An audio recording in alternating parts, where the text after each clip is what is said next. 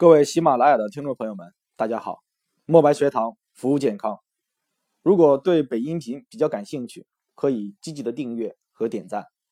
我是本期的播讲老师水从斌。这期的话呢，咱们紧接着上文所讲的病因的知识继续来讲解。那么咱们说过，病因的话呢，主要分为三类：外因、内因以及不内外因。那么首先的话呢，咱们讲的是外因。外因的话呢，咱们已经讲了啊。我们说风与寒，它们的风气的特点啊，风邪的致病特点，它们的临床表现以及调护方式，当然还有寒的。在这里的话呢，你一定要按照他们的这样一个知识结构、知识框架来进行记忆。那么风寒，接下来是什么呀？叫做暑。那么暑气的话呢，相对来讲它比较简单一些，啊，在这里的话呢，咱们一带而过就可以了。为什么这么说？首先，暑它的季节性比较明显。那么让你用暑气组词的这个时候，你会怎么组词？中暑了，暑气，暑天，对吧？那么这个暑它有一个暑天气是吧？它有一个什么样的特征或者是特点？那么也就是说，它在这个呃。六气当中，它的特点是什么？很多人说什么呀？一到暑天，是吧？又热又闷。那么这个又热又闷的话呢，其实它包含着两种。第一种是指温度比较高，第二种是空气湿度比较大。那么这是我们暑气的啊，它的这样一个特点是这两个又热又湿。那么如果说这个暑它进入到了我们人体，变为一种暑邪，它的致病特点是什么？首先，我们的人会出现什么呀？体温、皮肤温度的升高，以及四肢的困重啊、清阳的不振，这样一些既有热又有湿的表现。另外的话呢，我们会出现什么呀？恶心、呕吐、心慌等等一系列不适的症状。那么这也是我们中暑了之后它的临床表现。那么应该说，有一些人在夏天的这个时候又湿又热的环境下面出现过中暑的症状。那么对于中暑，咱们是怎么解决的？解决方式是什么？无非就是清热祛湿、去暑。那么咱们用到的最多的一种调理的方式就是藿香正气水，或者说什么呀？又研制出了什么呀？藿香正气软胶囊等等。一系列的这样一些治疗中暑的药物，所以说在这里的话呢，我就不再多讲了。如果说我们成人或者说小儿，那么中暑了之后，咱们的解决方式都是用藿香正气水，然后的话呢，加之放什么呀？呃，位于阴凉地，及时的补充水分，不能再在太阳底下什么呀去大晒了啊！这是我们的什么呀？日常调护以及用药。所以说什么呀？暑天的话呢，相对来讲的话呢，还比较简单一些啊。在这里的话呢，咱们就简单的去讲这么多。那么接下来的话什么呀？就是我们的湿啊，就是我们的这样一个湿湿邪的话呢，应该来说什么呀，还是比较重要的。那么首先的话呢，大家可以想象一下啊，那么这个湿它有一个什么样的特点啊？我们说衣服湿了，头湿了，地面湿了，对吧？那么这个湿它有一个什么样的特点呢？首先，第一个叫做趋下。那么也就是说什么呀？一旦有湿的这个时候，它的方向是向什么方向的？我们说什么呀？湿的话，什么呀？水湿或者痰湿，它的方向是向下的。啊，这是什么呀？是它的方向。其次什么呀？它又比较重浊。那么这个重怎么解释呢？那么也就是说什么呀？地面湿了，衣服湿了，头发湿了。那么这个湿的话呢，会增加我们人体的重量，它是有一定重量的。比如这个时候拿一盆水泼到你的什么呀身上，衣服湿透了。那么之前你去称一称你的体重，那么被泼了水之后再去称一称你的体重，是不是有所增加呢？这是重。那么这个浊的话呢，是说明湿邪的性质啊，不是那么干净，而是比较脏的啊，比较脏，会对我们的这样一个身体啊。有一定坏的影响的啊。另外的话呢，什么呀？我们的湿还具备粘滞的特点。粘滞、黏腻，跟一个狗皮膏药一样。那么，怎么去理解这个粘滞呢？我们说，南方人对于这个诗啊，他的理解要比我们北方人要多得多得多得多啊，尤其是什么呀，在南方生活过啊。那么，哪种情形会让他对于这个诗的粘滞理解比较深刻呢？就在于洗衣服的这个时候。啊，衣服洗了之后，鞋子洗了之后，放在外面很长时间都不能什么呀，不能干。那么这是我们在北方的话呢，竟然无法理解的一件事情，是吧？因为我们洗完衣服之后什么，往外一晾，一会儿就干了，是吧？湿邪什么呀，这个湿水分蒸发的比较快，但是南方湿热的这样一个天气下面，湿邪难去，湿邪重浊啊。这就是什么呀？粘滞。那么，所以说这个湿邪进入到我们人体之后，首先第一个趋下。那么这个趋下的话呢，说的是什么呀？是病位。湿邪进入我们人体，那么它易侵袭的部位是人体的下部，比如说腰部以下的前阴、后阴以及下肢膝关节的这样一个部位。那么它的重浊的这样一个特点的话呢，进入到我们人体表现为头身的困重、四肢的困重，就好像你的胳膊呀、你的腿呀绑了沙袋一样，活动起来的话呢，感觉很困啊，感觉不想去动，感觉头上的话什么呀，戴了一个大钢盔一样啊，或者什么呀，头头上顶了一个大盘子一样，抬头都感觉比较困难。这是我们什么呀？四肢困倦，头重如裹，清阳不振，精神感觉特别的疲惫那么，尤其是在什么呀？阴雨天气之下，你的这样一个疲惫感会更加的明显，疲惫感会更加明显啊。这是我们的重浊。第三个的话就是它的粘滞。那么这个粘滞的话呢，主要讲的是什么呀？就是一方面是病程的粘滞。我们说什么呀？湿邪难去啊，湿邪什么呀？进入到我们人体之后什么呀？难以去除，常常表现为病程漫长啊。那么我们有一句谚语叫什么呀？宁惹湿热，不沾一湿。我宁愿什么呀？去针对于十个发热的这样一个病人，我也不愿意面对一个什么呀？体内有湿、体内有痰的这样一个病人。这就是因为什么呀？他的病程特别长，容易反复。那么第二个粘滞的话呢，指的是病理产物粘黏。那么这个病理产物指的是痰、涕、涎、大便、鼻屎、耳屎等等这些分泌密物比较的粘黏，像一个胶水一样啊。那么就举一个比较简单的例子，我们说什么呀？眼屎。眼屎的话呢，可能大家在睡起来的这个时候都会有，但是有的时候你会觉着是吧？眼屎的话是比较干的，像一个沙子一样，像一个沙粒一样。但是有的时候什么呀？你会感觉这个眼屎跟一个胶水一样。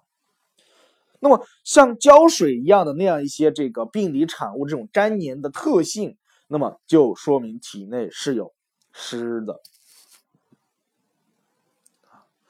那么还有湿的第四个这边特点叫做阻滞气机，啊，就是阻滞气机。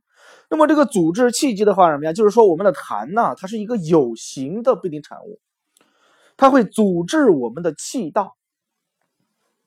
大家可以想象一下，一个管道里面被痰粘黏在壁的四周。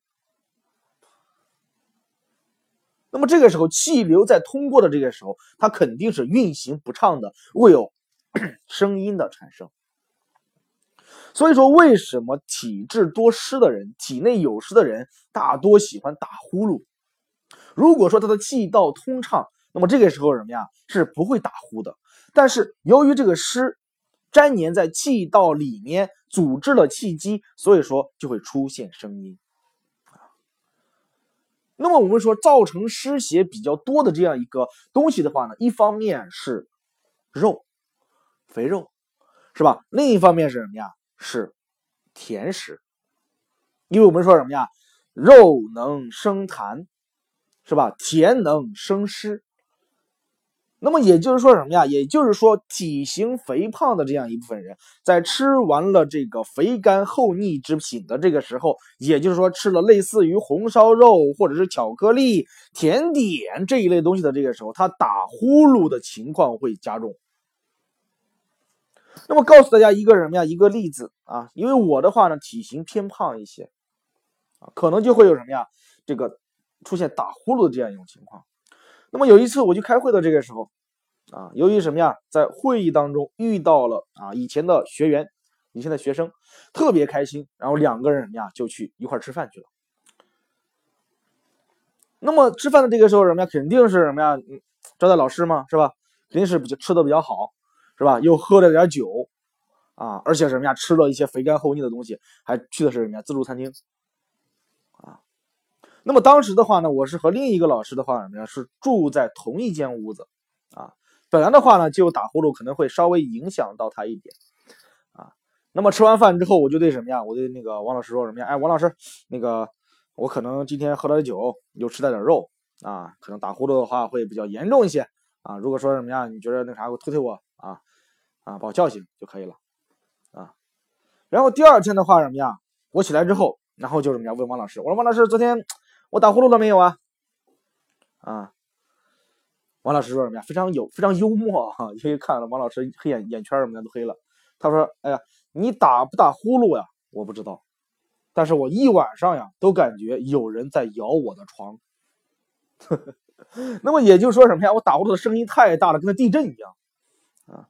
那么为什么会出现打呼噜情况的加重？就是因为田能生湿，那个肉能生痰。”痰湿阻滞气道，导致气机变得粗就粗壮，啊，那这就充分说明了什么呀？痰湿能够阻滞气道，使我们的呼吸不畅，发出声响，啊，那么体内有湿，我们人的这样一个临床表现是什么？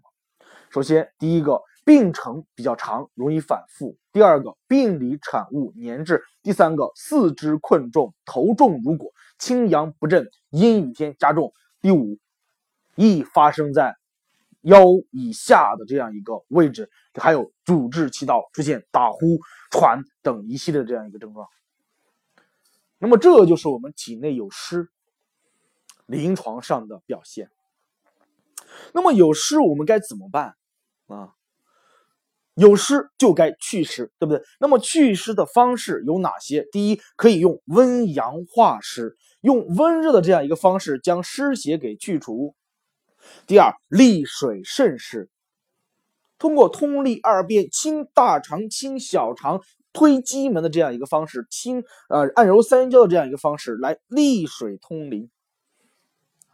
那么也就是说，主要有这两个调理的。方式或者调理的方案那么如果说你用的是温阳化湿，那么你的手法要体现温阳的手法。如果说你什么呀，用绿色的外治疗法，那么要用的是艾灸，用的是拔罐啊，用的是血贴啊。那么如果是你是利水化湿，是吧？那么你的手法什么呀？专注于利水通淋，清大肠、清小肠、推机门。那么如果说是什么外治疗法的话呢，你也用的是什么？拔罐、刮痧、艾灸的这样一个方式，另外血贴啊。当然，如果说在食疗上面的话呢，那选用的话是不一样的。温阳类的食物和利水通淋的这样一个食物不一样。那么就举一个比较简单的例子，温阳类的食物，比如说生姜，或者桂圆、肉桂，是吧？桂圆、龙眼。啊，这一类的。那么，如果是利水通淋的，比如说什么呀，冬瓜、木瓜，是吧？那么它们可以什么呀，利水通淋。这就是我们湿它的一整个的知识体系，从湿气的特点、湿邪的治病特点、湿邪的临床表现以及湿邪的调理方案。那么，到底选用哪种调理方案，就要看你自身喜欢，或者说自身觉得哪一个不不是特别麻烦，自己能够什么呀，把握得住的一个调理方案就可以了。这是湿。接下来的话，什么呀，要讲的这个外邪的话呢，叫做燥。这个燥的话呢，其实非常简单。那么让你用燥去组词儿，你会怎么组词呢？燥、干燥、燥、燥烈、燥、燥开，是吧？啊，这么燥烈、干燥啊。那么所以说这个燥啊，它在季节当中的话呢，多集中在秋季啊，秋季多风多燥，也就是说降水量比较少。啊，所以说我们燥邪或者叫燥气，它的特点就一个字儿干。那么这个燥邪进入到我们人体，它的致病特点还是一个字儿干，哪儿哪儿都干。那么这个哪儿哪儿是哪儿呢？唇干，舌干，咽干，皮肤干，头发干，眼睛干。鼻子干等等一系列部位出现的干象，那么都有可能是燥邪引起的。临床表现也是一个字儿干，哪儿哪儿都干。那么我们人体出现这种干象，就好比一块土地出现了干涸，出现了这个土地的龟裂啊，裂开了。那么，当土地出现龟裂的这个时候，你是怎么做的呢？浇水，对，就是浇水。那么，我们人体出现了这样一个干裂，你也是浇水吗？带着这个人什么呀？到水里面冲一冲、泡一泡就行了吗？不是，你要生津止渴、润燥。那么，怎么去生津？津液的产生是什么原理？请参照《气血津津》的这样一讲，里面津液的产生与我们我们的什么呀脾密切相关。那么也就是说，我们人体出现了干性的这个时候，你要做的是健运脾胃。这就说到了我们的什么呀调理方案。调理方案不管是哪一种，你都要做到什么呀？健运脾胃，通过补脾胃来生津液。当然，光补脾胃是不行的，那么还要补充水分啊。因为我们说什么呀？水分不等于津液，喝水不等于直接补津液，水和津液是不对等的。水需要通过脾胃功能的运化，那么这个时候才能转化为精微，来起到滋养的作用。那么有人会问了啊，为什么这个喝水就不能滋阴呢？或者为什么喝水就不能直接补充津液呢？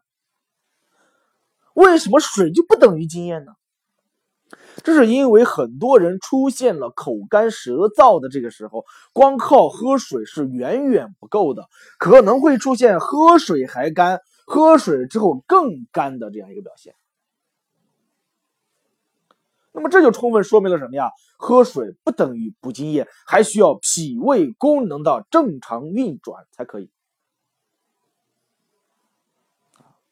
那么，所以说什么呀？我们的调理方案就是在这个健运脾胃总原则上面来实施的。那么推拿手法的话呢，无非做的是脾经、胃经、肝经的这样一个什么呀？这条经络上的输穴。我们的用药的话，什么呀？也是以健运脾胃为主。我们的拔罐、刮痧、艾灸也主要是以健运脾胃、提升脾胃功能为主的。当然还有血贴，是吧？还有食疗，对吧？这样的一个方式，自己去酌情的选择就可以了。这是我们津液啊，它的一个知识框架或者说燥啊，它的这样一个调理方案。那么接下来的话呢，咱们要讲的这个外邪外界的六淫邪气叫做火热。那么说到火热的这个时候，很多人就想起了五行当中的火，它的这样一个特点。明亮、温热以及升腾。那么这是火热的特点。那么火热进入到我们人体，它的表现为什么？它的致病特点为什么？首先，第一个，火热为阳邪，易侵袭人体的阳位。这个的话呢，应该大家什么呀？不需要去这个有疑问或者有疑虑的。火热就是一个阳邪，易侵袭人体上部。比如说上火的这个时候，你的上火的部位多在头面部位啊。这是第一个啊，不用太多的去讲述。第二个是什么呀？是火热易扰心神。那么当有火有热的这个时候，你的心神是不宁的，心神是不定的，会出现烦躁的这样一个表现。那么就是说，当你在桑拿房和当你在冷库里面感觉不一样，这个不用多说。第三个的话，什么叫火热生风动血？那么何为生风啊？也就是说，孩子在高热的这个时候，烧到三十九度、烧到四十度的这个时候，他出现了四肢的抽搐、脚弓的反张、两眼的上视。那么这些症状是不是我们在讲风动的这样一个这个特点呢？对不对？啊，为什么孩子在高热的这个时候会出现抽搐？就是因为热能生风，热到了极致，出现了风的致病特点。那么第二个叫什么呀？叫动血。那么这个动血的话呢，其实表现在两个方面。第一个叫做充血。我们说发热了、上火了，那么你的局部、你的皮肤、你的这个咽喉、你的舌颜色是。变淡了呢，还是变得红赤了？肯定是变得红赤了，对吧？那么变得红赤了，为什么会变得红赤？是因为火热易破血行，让血的流动速度加快，使之充血。这也是为什么我们见到很多部位出现色红的这个时候，判断它是有热的一个重要的依据。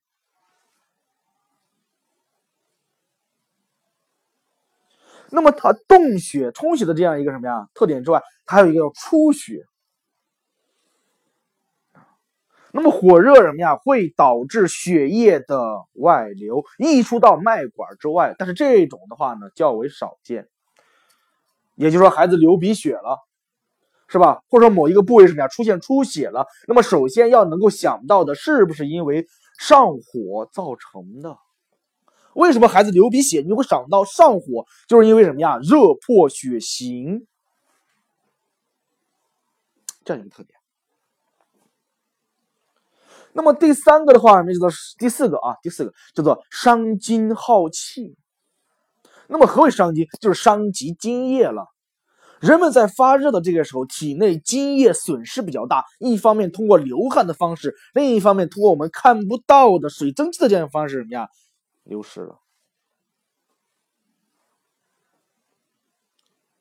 那么举一个不恰当的例子，也就是说什么呀？火热就相当于一个火，那么人体的话相当于什么呀？一个锅里装满了水。那么当火热比较大的这个时候，这锅里的水蒸腾蒸发的就比较快，是这个意思。上津液。所以说，为什么有的人上火了或者发热了之后？它会出现口干口燥，出现大便干。的这样一个情况，就是因为火热伤及了津液，